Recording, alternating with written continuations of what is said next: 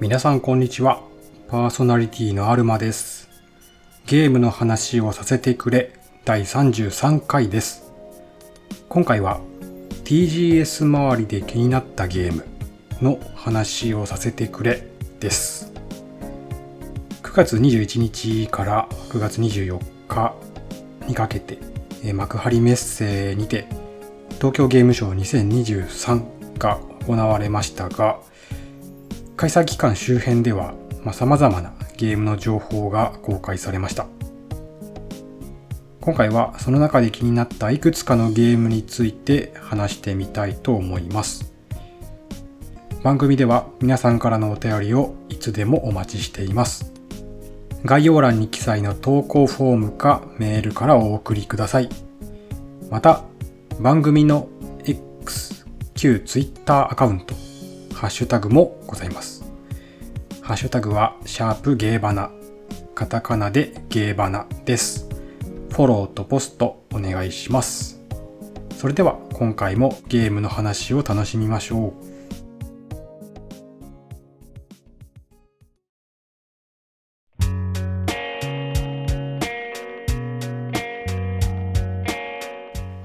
では本編です。TGS 周りで気になったゲームの話をさせてくれということで、まあ TGS 周辺で処方が出たというゲームではないんですけど、今回紹介するのは。まあ、すごい楽しい、これから楽しみだなというものを話していきたいなと思います。まず1本目、百英雄伝です。で、まあ、これはまあ、なんというか、皆さん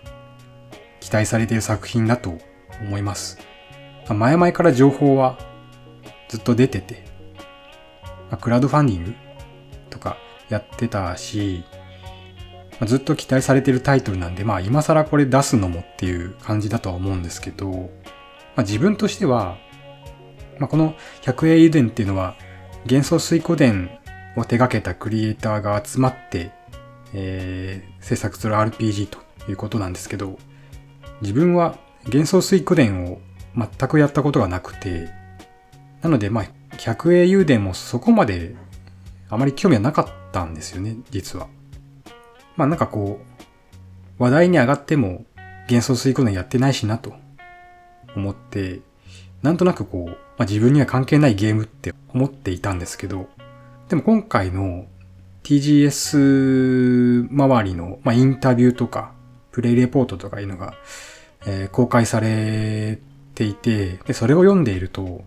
ドット絵のクオリティと物量がものすごいと話題になっていまして、そこで一気に気になりましたね。で、もともと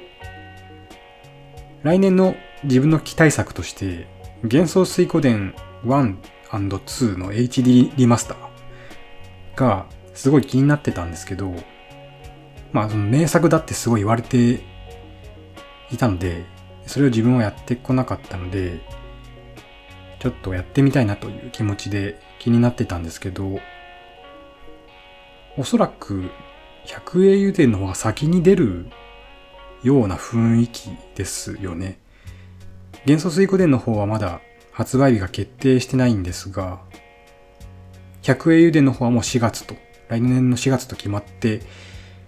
いますので、おそらく百英油田の方が先に出るんじゃないかという感じですけど、であればもう、こっちを、百英油田を先に遊ぶというのもありかなと、うん、思いまして、なんかこう、幻想水湖でもやらないと、なんとなくやっちゃいけないというか、なんでしょうね。幻想水湖伝が好きな人が楽しみにしてるゲームっていうイメージがすごい強くあったので、なんとなくそれ、幻想水湖伝をやってない自分は、なんかね、期待しちゃいけないというまではいかないですけど、なんかね、そういう風に思ってたんですけど、先に出そうだなという感じなので、じゃあ先に百英油田をやるのもいいかなと。で、まあ、幻想水滸伝の方は HD リマスターとはいえ、まあ昔のゲームっちゃ昔のゲームなんで、今のゲームとして作られた百英雄伝は、まあ、結構自分にも馴染みやすい部分が多いかなというところもありますし、まあ、そんな感じで百英雄伝の方がすごい気になったというか、幻想水湖伝関係なく百英雄伝やってもいいかって思ったら非常に気になりだしまして、今、こうインタビューとかこう読み漁っている感じなんですけど、読めば読むほど結構凄そうなんですよね。作り込みが凄まじいという印象を、まあ、インタビューとかでは受けるんですけど、とにかくドットの、ドット絵の、まあ、バリエーションというか、パターンがすごいらしいぞと。で、こう、ぐりぐり動くというとちょっと、ちょっと違うのかもしれないですけど、まあ、ぬるぬる動く？なんだろうね とにかくよく動くらしくて、見てるだけでも結構楽しそうだなと思って。でそれに加えて、こう戦争をテーマにした結構シリアスめな、えー、シナリオだとか、戦略的なバトルとか、まあ、良くも悪くも昔ながらの JRPG という感じではあるんですけど、まあなんかこう、久しぶりにそういうのもやってみたいなという気持ちが、まあすごい強まってきているので、百英雄伝もすごい気になりますね。おそらく、来年購入するソフトとして、すごい有力な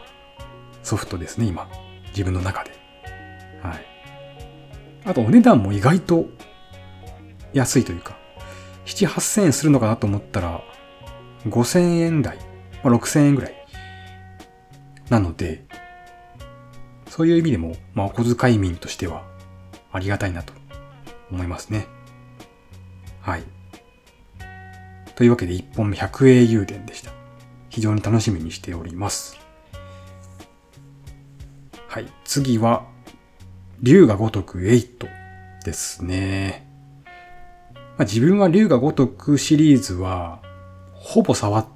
たことない、遊んだことないんですけど、一応、竜が如く極み多分1のリメイクですかね。は、遊んで途中までやったことあるっていう感じなんですけど、セブンの頃から気にはなってはいたんですよね。セブンになって主人公変わって、で、バトルシステムも変わってっていうところで、おって思ってはいたんですよ。で、まあ、そんな中、今回 TGS で公開されたストーリートレーラーと、まあ、ゲームトレーラーっていう二つのトレーラーがありまして、その、まずストーリートレーラーね。これを見たんですけど、やっぱめっちゃ引き込まれるんですよね。うん。まあ、やっぱ声優さんたち、俳優さんたちの演技とかも結構重厚で、なんかそれを聞いてるだけで、見てるだけで、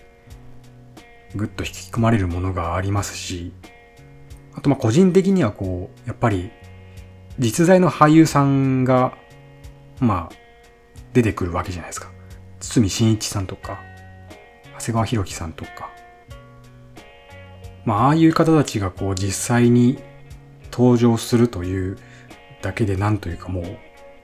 花があるじゃないですけど、もう、絵の力がすごいというか、うん、というところもあって、まあ、ストリートレーラーめっちゃ長いんですけど、10分ぐらいあるんですけど、なんかもう、全然竜が如くのストーリー知らないのに、すごく見入っちゃって、まあ、それだけでめっちゃ面白そうだなって思いましたね。で、でもう一つのね、ゲームトレーラーという、あの、トレーラーも公開されまして、で、こっちはまあ、その、遊びの部分にフォーカスした映像だったんですけど、ストーリートレーラーと打って変わってめっちゃバカで あの、これ褒めてますかね。褒め言葉としてのバカですね。超バカだなと。このゲーム。まあ、昔からそういうところはあると思うんですけど、あのゲーム。あのシリーズ。なんか、ほんとこのゲームバカなことしてんなっていうのが、めちゃめちゃ伝わってくるトレーラーで、そこもまたなんかね、この二つがある。シリアスな部分と、あの、すごいバカな部分が、同居しているっていうのが、あの、非常にいいと思いますし、まあそれが龍が如くシリーズの魅力だなと思うんですけど、まあでも本当にバカですね。なんかジョブチェンジとか言ってなんかいろんな職業になってるのとか、なんか、もう笑っちゃいますけど、あれ。あと、なんだっけ、筋もんですか？筋もん、トレーナーとは言わないか、なんだっけ、マネージャーだっけ？とか言って、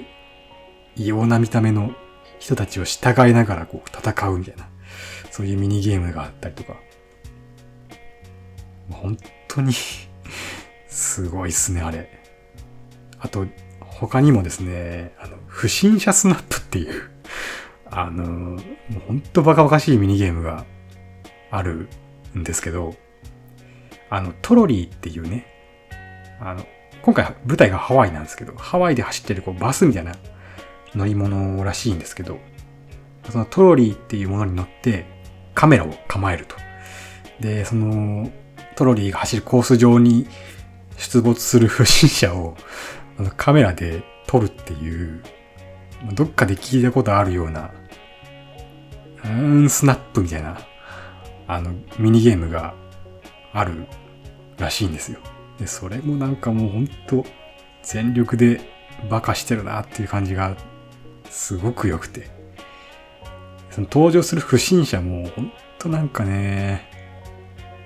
奇抜なポーズをしてたりするんですよね、道端で。それをこう、真面目に写真で撮るっていう、本当にね、ああいうのがなんか、今こう、自分の中で求めているのかもしれないってちょっと思いましたね。あの、最近こう、真面目なゲームが多かったような気がするんで、うん。なんかそういう意味でもこう、やりてえなって思いましたね。ただ、まあ、竜が如く8を遊ぶためにはおそらく7をね、7をやらないといけない気がするんですよね。ねえ。で、しかも、7と8の間には、外伝があると。それがなんかちょっとハードルが高いなという気がしておりますが、まあ、どうでしょうね。やりたい気持ちがすごいあるんですけど、まあ7もずっとやりたいなとは思ってはいるので、やりたいんですけど、なかなかのボリュームだなっていうところで、ちょっと尻込みしているという感じですね。来年、遊ぶのかな？まあ多分、8の発売日が1月らしいので、まあ、そこには間に合わないとは思うんですけど、まあ、ぜひね、あの機会があればやってみたいなと思いました。はい。で、次話したいゲームが、ハイパーリアルっていうインディーゲームレーベルっていうんですかね。から発売が予定されている青十字病院東京都支部会解剖部署というゲームですね。まあ、このゲームについては、先の2本に比べたら、あの知らない方も多いかなと思うので、ちょっと、Steam のスターページから持ってきたゲームの概要をそのまま読んで紹介としたいんですけど、えー、1999年の日本では、都市伝説が具現化した会議が起こす凄惨な事件が多発していた。主人公はある出来事から謎の組織、青十字病院に所属し、会議が起こした凄惨な事件に関わっていくことになる。終末論や都市伝説が社会現象を起こしていた日本を舞台に、民族学、都市伝説、怪異の運命が絡み合い、最後に待ち受ける結末は、事件を起こした怪異の遺体を解剖し、ヒントを得て事件の謎を解き明かせ。事件が起こる一週間前にタイムリープして捜査を開始せよ。変えられない結末の中でできる限り多くの証拠を集め、怪異が起こした事件の核心に迫れ。という、まあ、ゲーム内容ですね。で、まあ、ジャンルとしては一応ホラーになるのかな？と思うんですけど、まあ自分ホラーすごい苦手なんで、まあ、そういう意味でちょっと不安な部分も、あの怖いんじゃないかっていう不安な部分もあるんですけど、まああと結構グロいの苦手なんで、解剖ってどのぐらいの解剖すんのかなっていう、えー、ところはあるんですけど、まあ同時にこう怖いものが苦手と言いつつ、都市伝説とか、まあ、そういった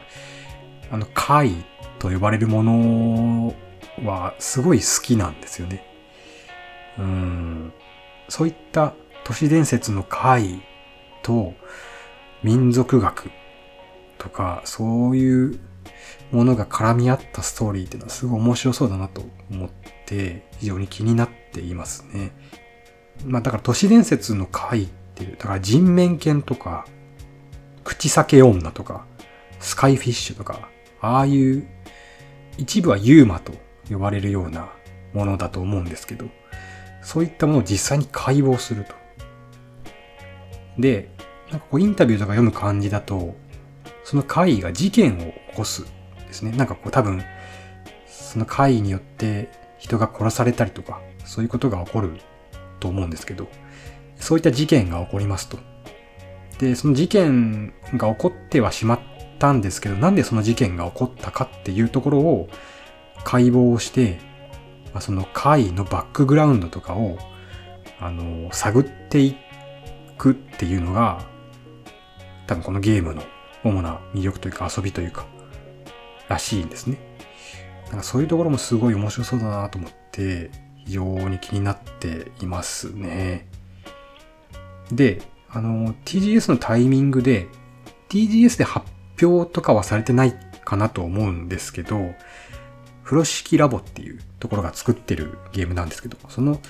え風呂敷ラボのツイッター、まあ、X で、あの、前日短にあたるゲームっていうのが、ゲームなのかな？おそらくゲームだと思うんですけど、発表されていて、で、こちらはですね、精神的前日談って言われてるんで、直接の前日談となるゲームなのかわかんないんですけど、これあの X にあの投稿された内容そのまま読むんですけど、時は明治、日露戦争の最中、再出生を控えた連帯騎手の久野渋晴美は、謎の老人小泉八雲の訪問を受け、気がつくと、小寺？古寺？古い寺と書いて小寺ですかね。に軟禁されていた。武者絵巻復刻アドベンチャー。赤と青。過去仮青十字門復興。青十字の復興が語られる精神的前日談の制作準備を進めていることをご報告いたしますというふうにあのポストされていまして、この、ま、前日談にあたるゲームも非常に気になりますね。個人的にこの紹介文で気になったところは、あの、謎の老人小泉八雲の訪問を受け、気がつくと小寺に軟禁されていたというところで、この小泉八雲っていうのは、あの小泉八雲なんでしょうかね。まあこれはフィクションだとは思うんですけど、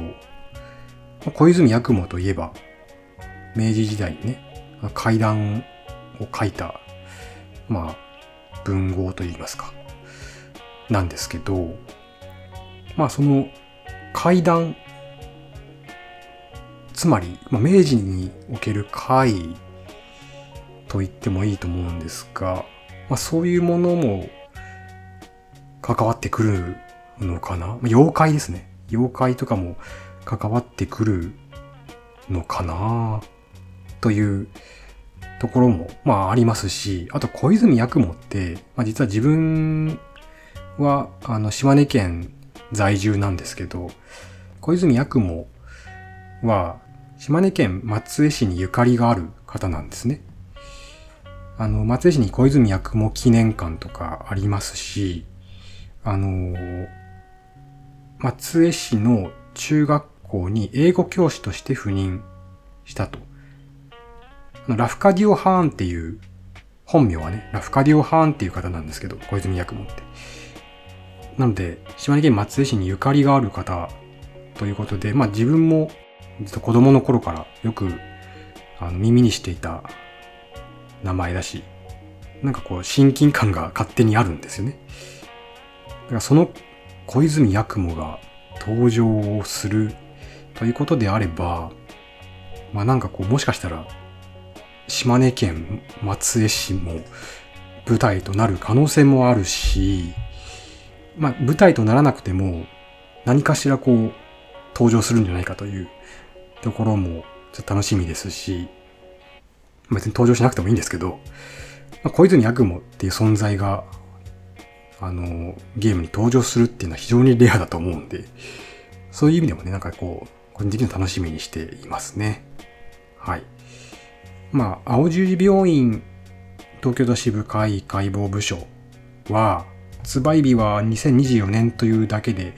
まあ、具体的なその月とかは2024年のいつなのかはまだわからないんですけど、えー、先ほどの前日談も同じくいつなのかわかんないんですけど、えー、ちょっと期待したいなというゲームになります。はい。というわけで、今回この3本の話をさせていただきました。短めですが、まあ、この、今回はこのくらいにしておこうかなと思います。来週、再来週、さらに次の週、え予定しているのは結構ボリュームが大きいなと、大きいかなと思うので、今回はこのくらいにして、エンディングに入っていきたいと思います。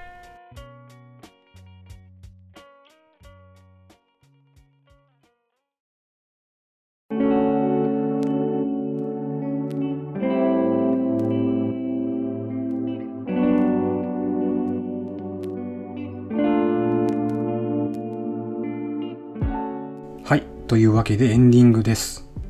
エンディングでは、現在募集中のゲームが好きな理由というテーマに対していただいたお便りを読みたいと思います。えー、では早速、コッシーさんからいただきました。ありがとうございます。では早速読んでいきたいと思います。ゲームが好きな理由その2前回の配信を聞いて自分なりにもう少し深掘りしてみました。どちらかというと、ゲームをプレイする上での感触についての話です。月並みですが、それはストレス解消のようなものです。具体的には、ゲームが持つレスポンスの速さや成功体験を得るまでのスパンの短さなどによるものです。例えば、回復一つとっても薬草を使う、宿屋に泊まるなどはボタン一つで一瞬もしくは数秒で済みます。薬草を調理して食べるのか、加工して傷口に塗るのか、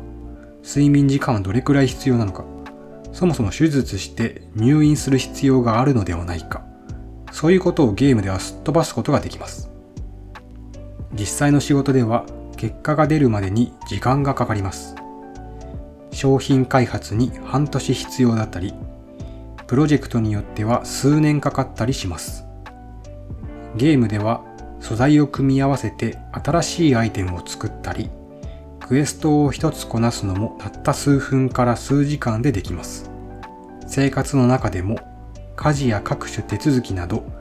手間のかかることはたくさんありますが、ゲームの中にはありません。現実の日常とは違って自分がやろうとしていることの結果が出るまでが極めて早い。そのカタルシスをゲームに求めているのかもしれません。そのあたり、アルマさんはどう思いますか？といただきました。ありがとうございます。そうですね。まず、ストレス解消という意味では、確かに求めていますね。ゲームにそれを。うん。で、星さんがおっしゃるには、それは、レスポンスの速さ、成功体験を得るまでのスパンの短さなどによるものだと。これ、ちょっと最近考えていて、まさに本当にそうだと思います。例えば、まあ、フロムのゲームとか、まあ、死にゲーと呼ばれるゲームで、まあ、何度も死んでトライアンドエラーを繰り返して目標を達成していくっていうゲームの流れがあると思うんですけど、まあ、それってめ、やっぱめっちゃ面白いんですよね。何が面白いかっていうと、負けると辛くはあるんだけど、次の目標が見える。自分が何が失敗したかわかる。まあもちろんそれゲームがうまくできていればなんですけど、その上ですぐにリトライできる。で、これは、なんだろう、非常に、コシーさんおっしゃるように、成功体験が非常に得られやすいじゃないですか。成功体験が定期的に何度もあると、やっぱりそこは、言い方はあれかもしれないですけど、中毒性があると思うんですよね。うん。やっぱりその、